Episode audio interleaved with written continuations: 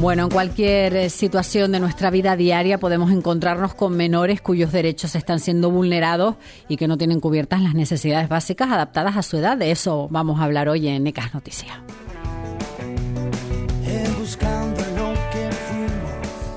Además es una realidad más difícil de detectar si no hay marcas como por ejemplo rasguños, cortes, moratones, moretones, perdón, sino que lo que son son pues esos efectos psicológicos. Cuando no hay marcas, es aquí cuando se hace especialmente necesaria la formación e intervención a nivel social con las y los menores, incluyendo familias, escuelas y otros entornos en los que desarrollan su vida. En eca.edu tenemos abierta la matrícula de una formación, se llama Detección y Prevención del Maltrato Infantil. Nos cuenta los detalles la psicóloga y profesora de eca.edu, Patricia Guimera. Buenos días. Hola, ¿qué tal? Muy buenos días. Bueno, eh, ¿para quién está pensado un curso como este? ¿Para quién está pensado este curso de detección y prevención del maltrato infantil? Pues mira, este curso está dirigido especialmente a las familias, a educadores y educadoras y en general a cualquier persona como las que ahora nos están escuchando, porque pues quieran implicarse ¿no? y que quieran asegurar y proteger a esos niños y niñas de situaciones del maltrato infantil. Eh, ¿Cuáles son los contenidos que, van a ver los alumnos? El curso mm, comienza situándonos, situándonos en lo que es realmente el maltrato infantil y los tipos de maltrato que, que existen, ¿no? Una vez situados, ya nos empezamos a centrar en qué cosas, en qué aspectos, en qué indicadores podemos fijarnos para detectar un posible maltrato, porque muchas veces no sabemos, ¿no? También analizamos cuáles son las consecuencias, desgraciadamente, cuando ya se ha producido y cómo podemos abordarlo. Y sobre todo, lo más importante con lo que termina el curso es qué hacemos para prevenirlo, porque eso es lo ideal, ¿no? Claro. Prevenirlo es lo más importante. Estos son los contenidos que, aprenderá nuestro, nuestro alumnado. Yo creo, y es, el, el deseo, la intención y el objetivo que hemos puesto en este curso, es que aprendan a abrir los ojos, a prestar atención a esos indicadores, a esas pistas que nos hacen pensar que algo puede estar pasando y en ese sentido tomar riendas en el asunto y también aprenderá a cómo poder prevenir, que es lo mejor, como decía antes, no evitar que esto suceda. Eh, como decía, el, maltrato infantil eh, no es solo físico, eh, es también psicológico y quizás es el más difícil de detectar y también el más habitual. No, claro, y eso es lo malo, es lo más difícil, porque por lo general el maltrato físico, como decía, se detecta más o menos de forma fácil cuando nos encontramos con un niño y una niña con, eso, con moratones, con el cuerpo eh, eh, arañado, con quemaduras, chichones, o vemos, por ejemplo, que en su cabeza le falta pelo. Esos son indicadores que nos encienden la luz de alerta más o menos fácilmente. Dice, aquí está pasando algo, ¿no?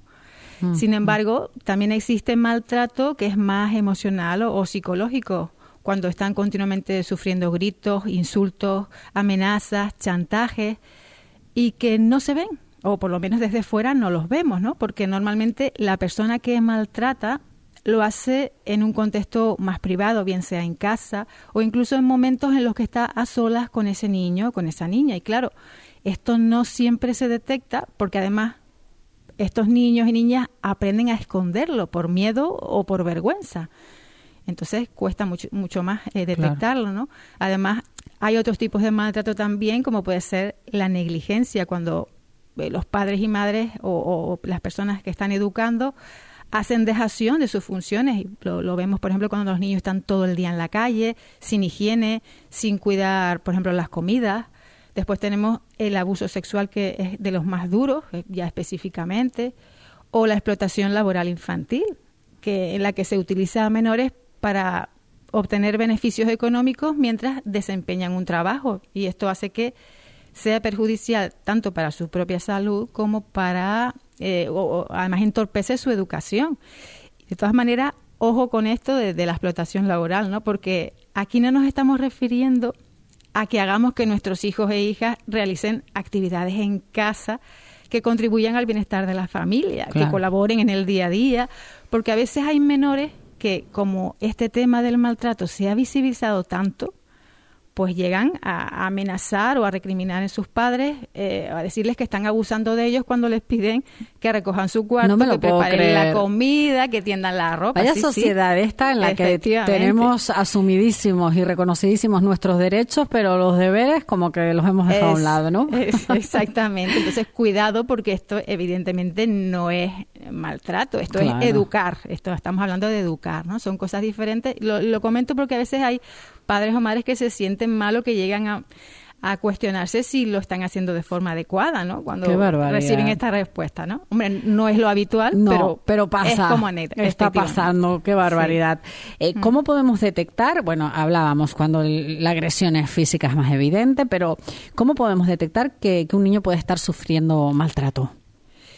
Eh, normalmente los niños y niñas que son víctimas de un maltrato, en cualquiera de sus formas, eh, suelen presentar cambios drásticos, que en muchas ocasiones se refleja tanto en su estado de ánimo como en la manera en que se comportan, ¿no? Y nos damos cuenta que algo raro está pasando, ¿no? Algo, algo está viviendo. No necesariamente tiene que ser un maltrato, ojo con esto, pero ya se nos enciende la claro, tenemos que estar entonces alerta. Claro, alerta. ¿Qué es, lo que, ¿Qué es lo que pasa aquí? ¿no? Entonces, por ejemplo, a nivel físico podemos ver aspectos como los que ya mencionamos, ¿no? De eh, marcas en el cuerpo o cansancio, por ejemplo. Luego, a nivel conductual, a lo mejor muestran agresividad o no tienen motivación para nada, no tienen interés o, o retroceden en su edad, muestran conductas más infantiles con respecto a la edad que tienen o no quieren volver a casa, esto se vería por ejemplo desde la escuela, o al revés, no quieren ir a la escuela. Eh, eh, esto puede ser también por muchas razones, pero bueno, es una luz que se puede encender, ¿no? O también se pueden presentar problemas alimenticios, como empiezan a comer mucho o al revés no comen nada. Mm, se relaciona un poco con otras personas. En fin, hay una serie de indicadores que, y después a nivel emocional, pues podemos ver ansiedad, pesimismo o están como con síntomas depresivos, incluso los intentos de suicidio que ya hemos visto en los medios con, frecuencia, ¿no? O miedos o baja autoestima, en fin. Hay cositas que podemos eh, ir viendo que nos pueden hacer abrir los ojos y decir, vamos a ver qué pasa, vamos a investigar, vamos a observar. De todas formas, tengo que decir que eh, tenemos que tener cautela, ¿no? Porque aunque manifiesten alguno de estos síntomas que, acabo de comentar, no necesariamente significan que estén sufriendo un maltrato. Por lo tanto, eso debemos observar muy bien, tener precaución en el traslado de, esta información, porque si en realidad no existiera maltrato, podemos estar haciendo daño a otras personas. Entonces, cuidado con esto, ¿no? Claro.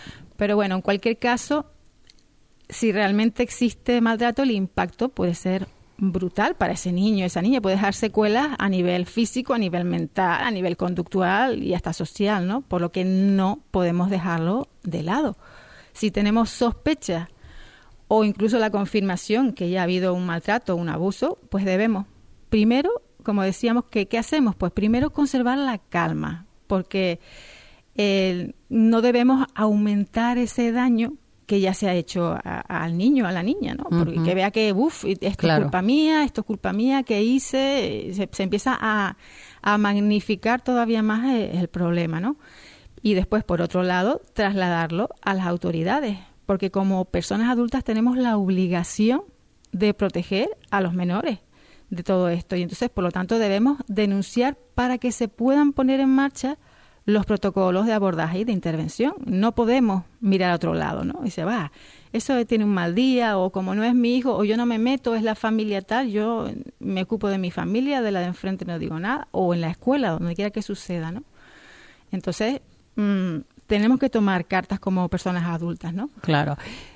Si somos, si sospechamos de, un caso, entiendo, de, maltrato infantil, eh, con cautela, pero tenemos que denunciar advertir, ¿no? Que no podemos mirar para otro lado. Exactamente, depende de donde sea, a veces es en casa, a veces es en la escuela, entonces bueno, para eso hay eh, en casa pues tenemos eh, las autoridades correspondientes de nuestra localidad. En el centro educativo hay un equipo de orientación Claro, lo primero lo mira, es que estoy viendo que el niño le pasa esto, esto, está actuando así. Vamos a activar un poco un protocolo para observar y analizar si realmente esto es cierto o no. Y si no es un maltrato, pues qué es lo que pasa, porque a lo mejor hay otra cosa que también es importante que hay que abordar, ¿no? Bueno, detección y prevención del maltrato infantil es una formación 15 horas online, ¿verdad? Sí. Para, para esas personas interesadas en, en los peques de, de, la casa, en la educación y el acompañamiento a los niños y niñas. Patricia Guimera, psicóloga, profesora de ECA.edu. Matrícula abierta ya, ¿verdad? En cualquier momento podemos entrar en nuestra página e inscribirnos. Efectivamente. Adelante Bueno, con ello. eso Sí, es. Mira, me olvidaba de, de decirte Sí. sí, eh, que lo más importante de todo esto, pues no solamente es esperar a que, a que suceda y denunciar, sino la importancia de prevenir. Y la mejor forma de prevenir es empoderar a esos niños y niñas para que realmente sean capaces de detectar cuando algo no va bien y claro. que sean capaces de comunicarlo sin miedo. Y esto se empieza a hacer trabajando desde casa, la autonomía, habilidades para resolver problemas, habilidades para relacionarse y también en la escuela, Claro. fortaleciendo relaciones, eh, realizando talleres formativos de prevención. Y, y Patricia, corrígeme si me equivoco, y acostumbrándonos en casa al buen trato, a las buenas formas y a las buenas maneras para que no normalicen comportamientos que no son normales, ¿no? Efectivamente, efectivamente, porque esos vídeos que suelen circular por ahí de, de bullying y de que, que suelen publicar sobre todo eh, adolescentes no hacen ningún bien para esto, para nada. Bueno, Patricia, muchísimas gracias. Un beso, compañera. Nada, Ah, gracias chao. a ti, saludos, buen día.